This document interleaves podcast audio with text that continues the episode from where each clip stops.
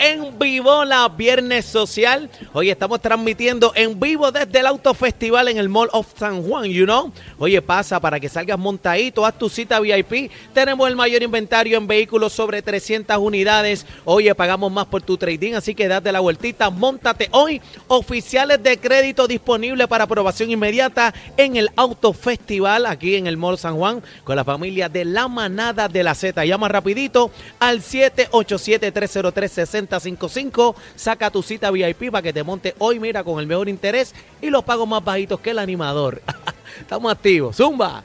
Ahí estamos, eh, 787-303-6055. ¿Y Caratini? Es ¿Dónde el está de Caratini? llamar para que usted venga para acá. Mira, si los pagos están más, más bajitos que el animador, no, no va a pagar nada más bajito que yo. Bueno, ¿Dónde está Caratini? Caratini, ven para Mira, acá. Caratini, ¿dónde está Caratini? Caratini, Caratini, eh, eh, ¿dónde está Caratini, el jefe? se me fue Ah, no, Caratini. no, no, está entregando un carro, está entregando un carro, No eh. me diga que se me fue que yo rompo el descuento aquí a todo lo que da. Mira, Yulisa. Ya lo dije, ya lo dije. Está, está Caratini entregando. Vendió una TRX. Ah, ok, papi, se fue una TRX ahora mismo. Se acaba de ir. bueno, No, pero de eso está- se eh, trata, que usted está con el mejor negocio. Está Rogelio por ahí. Bueno, dime, bebecita. Uva. Bueno, eh, hay una, bueno, aparente y alegadamente, porque con la gusta. boca es un mamey. A mí me gusta bebé cuando empieza. Bu- Bueno, eh, ya tú sabes que viene con una caliente. Cuando le patina los los los Sí, ¿Viste la ceja? Yo, Sube la ceja, preparo- pa, yo, yo le preparo el terreno para que no sea tan dura la cosa. Ajá. Bueno, eh, bueno. El contrato de Luma se podrá cancelar. Se podrá cancelar Hay gente que dice que sí. el Bueno. contrato de Luma. Bueno, el gobernador dijo claramente que eso no se podía cancelar. Que Pues eso yo- no era lo- así porque así. Que no era así porque sí, eso no se, porque no, no se le puede incumplir la luma. El gobernador lo dijo. Yo lo Bueno. escuché en una Bueno, entrevista. pero, pero, pero Luis Raúl Torres dice que sí, que se puede. Ah, ¿de que se puede, sí. que Vamos, de- vamos de- a tener en entrevista a Luis Raúl Torres Cruz, legislador independiente. Lo tenemos ya en línea telefónica, si el productor así lo confirma. Me dice Luis Vázquez que sí, la producción acá en, en Molo San Juan. Eh, buenas Adelante. tardes, manada. Luis Raúl Torres. Bienvenido a la Muy manada. buenas tardes. ¿Me oyen? Eh, Sí, fuerte y claro, fuerte y claro. Bienvenido, bienvenido. Claro. Oiga, se ve que es viernes porque ustedes tienen ahí, mire, tremendo bayou. Eh, Estamos, estamos, estamos encendidos aquí en la manada. Es la manada. en la la manada todos los días y- son y- viernes. Y, y dónde está ubicada esa manada? Ahí está, papi, estamos en Molo San Juan. Si estás a pie, te montamos un carrito en el Rapidito. autofestival, papi. Arranca para acá. Qué bueno está eso, qué pena que no pude llegar allí personalmente, me hubiese gustado para primero conocerlos personalmente a ustedes y compartir con el público y a mí me encanta el, el Moro San Juan. Ahí está. A, mí también. favoritos de, de mi familia. Pues Ah, cuando, pues cuando bien. guste, cuando guste puedes pasar por el estudio. El lunes estamos allá en Z93 en el estudio y puedes pasar allí para ah, saludarnos. pues qué bueno. Muchas Luis Raúl, Luis Raúl, vamos a hablar de Luma. Habla porque- claro. Ve- Ven acá, ¿se puede cancelar el contrato, sí o no? Porque esto es por una Pues esquina nada más. Pues, pues- pues claro que sí. ¿Ustedes ustedes han hecho alguna vez contratos en su vida de, de- de lo que sea, de alquiler, de hipoteca, de, de préstamos bancarios? Ustedes, ustedes han, han hecho contratos con alguien de, de venta de automóvil, de venta de una casa, ¿verdad que Sí, yo tengo Sí. varios, Sí, yo tengo varios. también. Por eso, y, y ustedes saben que también ustedes a veces pues, llegan a unos términos en, en unos contratos y demás, que eh, si, sobre todo cuando son alquileres de, de- de propiedades, que se pueden enmendar, que se pueden eh, cambiar las cláusulas, que, que se pueden renovar, o, o que se pueden sim- simplemente cuando venzan, pues dejarlo sin efecto. Pues así mismo es el contrato de Luma. El contrato de Luma no es un contrato constitucional, como dice el gobernador, que la constitución lo obliga.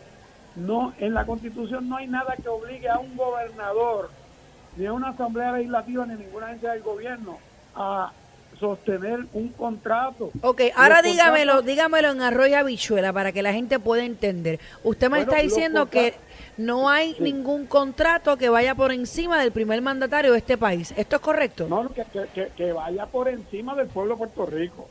Bueno, pero una cosa es el pueblo de Puerto Rico y otra cosa es Pierluisi diciendo que eso no es así. Bueno, lo bueno, pero pasa- otra cosa. pasa es- Ajá, lo o- que pasa es que el gobernador de Puerto Rico los intereses que tiene que defender y Mm. cuidar y velar y por lo que él juró eh, con la Biblia puesta, con la mano puesta en la Biblia y con la otra mano levantada, él juró defender a Puerto Rico de todo enemigo interior o exterior y defender al país de- y de cumplir las leyes del Estado Libre Asociado de Eh, Puerto Rico. Lu- Luis, Luis eh, Raúl, cuando usted dice que, que Pierluisi alegadamente pudiera tener unos, ¿verdad? unos intereses ahí, ¿usted considera que este contrato de Luma es uno leonino?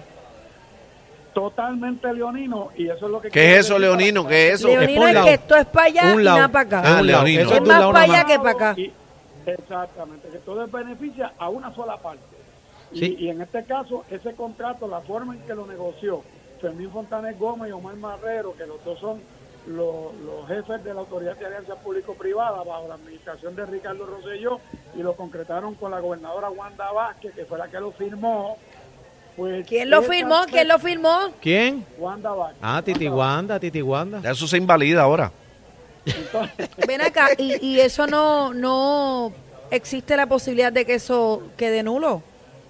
Con la No, no, situación no, que arrastra, ¿verdad? A, a Wanda ahora. No, no, no, porque ella era la gobernadora constitucional en ese momento. Es como, Sí, es como el certificado, es como el, el, el diploma tuyo, bebé, no queda nulo porque lo firmó Fajardo. Y tu diploma Bueno. firmado por Víctor Fajardo, Claro, no queda nulo, te tocó.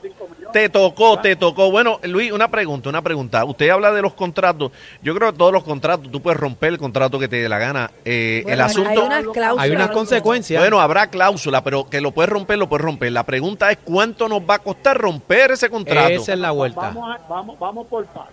Ah, Luma tiene dos contratos firmados con la Autoridad de Alianza Público-Privada. dos. Un contrato es el de los 15 años, que es el que todo el mundo cree que Luma tiene, que no es así. Que ese contrato de los 15 años, Luma empezaba cobrando 70 millones de dólares los primeros dos años, 90 el tercero, y del cuarto en adelante 105 millones anualmente, y podía llegar hasta 125 porque le podían dar hasta 20 millones adicionales por, por cumplimientos de métricas, de, de logro. Ese contrato de los 15 años no ha entrado en vigencia porque no puede comenzar hasta que se resuelva el problema del plan estructural para el pago de la deuda a los bonistas, a los pensionados y a los acreedores de la Autoridad de Energía Eléctrica en el Tribunal de Quiebra. Sí, por lo tanto, ese contrato no está vigente. El que está vigente es un contrato suplementario, suplemental agreement, como se llama en inglés, que es por 18 meses y por eso le están pagando a Luma 115 millones Dios de dólares. santo, ¿cuánto? 115, 115 por 18 meses. Mira para allá. por 18 meses. Y ese contrato empezó el primero de junio del año pasado y vence el 30 de noviembre de este año. Ese contrato, el 30 de junio, deja de existir, vence. Y el gobernador tiene tres opciones. No, no renovarlo y no hay ninguna penalidad, cancelar el mismo o puede renovarlo o extenderlo. Entonces, ¿qué pasa? La realidad es que él lo puede cancelar hoy porque el contrato dispone eh, unas áreas de cancelación en el mismo contrato y si lo cancelara hoy, ahora, el día de hoy en agosto, pues tendría que pagarle los restantes hasta el 30 de, de noviembre y pagarle el proceso que dure la transición de Luma entregar todo para atrás a la Autoridad de Energía Eléctrica o a la sucesora que disponga el gobierno.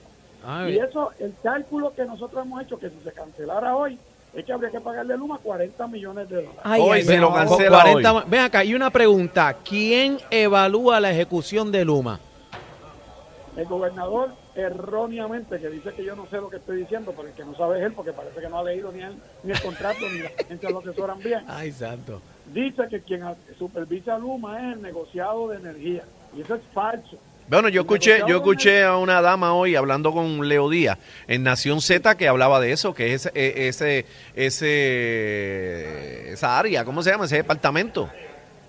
No, el negociado de energía supervisa toda la parte regulatoria de política pública y de tarifas y demás eh, regulatorias sobre la Autoridad de Energía Eléctrica y sobre Luma, porque Luma tiene una parte de la Autoridad de Energía Eléctrica. Ok. Pero la operación diaria de lo que ellos tienen que hacer, la fiscalización de lo que tienen que construir, la fiscalización del uso de los fondos, la fiscalización de, de los proyectos que tienen que desarrollar, de si tienen o no el personal, si están cumpliendo con el contrato o no. Eso a quien le corresponde es a la Autoridad de Alianza Público-Privada y así lo establece el contrato, así lo establece la ley de la Autoridad de Alianza Público-Privada que dirige Fermín Fontanes Gómez y que Omar Marrero Díaz, que es secretario de Estado, es el presidente de la Junta de Gobierno de esa Autoridad de Alianza Público-Privada. Esa es la agencia que se supone que supervise la ejecución de ley. ¿Y, y quién lo hace? Todavía no se sabe.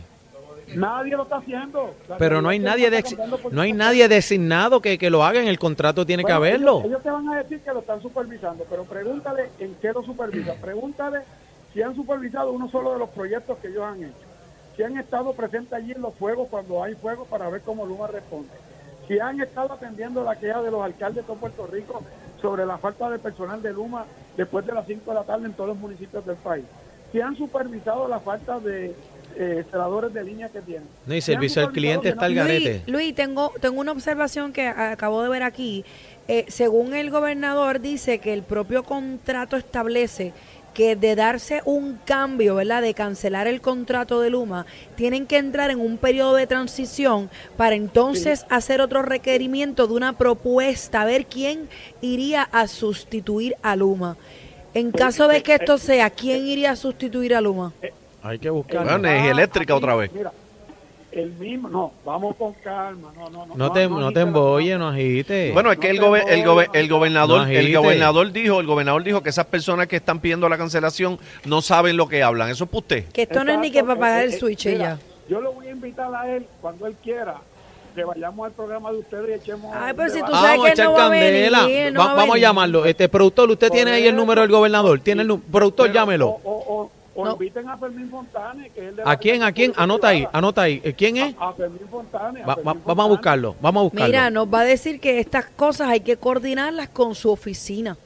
Así Pues que esto eso. no, esto no, o sea, esa es la mejor Mira, Y, contestación. y hago una, y hago una pregunta. Yo, yo me imagino que con este contrato jugoso que se habla de millones de dólares, Mira, si- La Junta de Gobierno de la Autoridad de Energía Eléctrica, si se cancelara el contrato de Luma, puede retener al personal de Luma operando en lo que se establece un mecanismo permanente para la administración. Te voy a dar dos ejemplos de que eso ya pasó en Puerto Rico. Cuando la autoridad de, acueducto alcantarillado, aquí todo el mundo se quejaba de los salideros constantes que había y de, las plantas de tratamiento y que no había agua potable en muchos sitios, etcétera. Se privatizó la autoridad de acueducto alcantarillado y se le dio una compañía que se llamaba la Compañía de Aguas. Esa compañía no funcionó, no dio pies con bola y la cancelaron y trajeron a otra compañía privada inmediatamente detrás que se llamaba Ondeo. Ondeo tuvo un año, no dio pies con bola, no hizo lo que tenía que hacer, la cancelaron y la propia autoridad retomó para atrás la autoridad de acueducto alcantarillado, la dividió en cuatro regiones de operaciones con cuatro directores permanentes en esas regiones y de allá acá ha mejorado en un mil por ciento la autoridad de acueducto alcantarillado. Luis, ¿cuál sería nuestra opción Ah, eh, ¿y como pueblo? No hubo que pagarle un centavo a Ondeo. de encendido. De hecho, Ondeo, Ondeo tuvo que devolverle dinero al gobierno de Puerto Rico. usted está prendido en O sea, que candela. usted, usted sugiere que, que a- al día de hoy que se le paguen 40 millones y, Y que se vayan y se le cancele. Ajá. Yo lo prefiero a, a dejarle en mano a Luma 9.600 millones, eh, 9.600 9.600 mil millones de dólares, o sea, Rayos. 9.6 billones de Es dólares mucho dinero. a Luma del fondo de fondos federales cuando ellos no dan pies con bola. Están explotando las subestaciones. Eso eso es verdad. Están explotando los pasillos de, co- de- de interruptores de las plantas de generación. Están explotando los contadores en las casas. Y esos informes.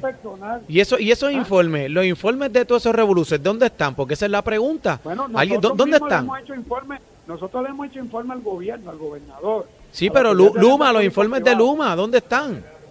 Bueno, ellos lo reciben incluso en el negociado, en la propia alianza público-privada. Lo que pasa es que los ignoran porque no quieren dar su brazo a torcer de que ese contrato es malo y que no están cumpliendo.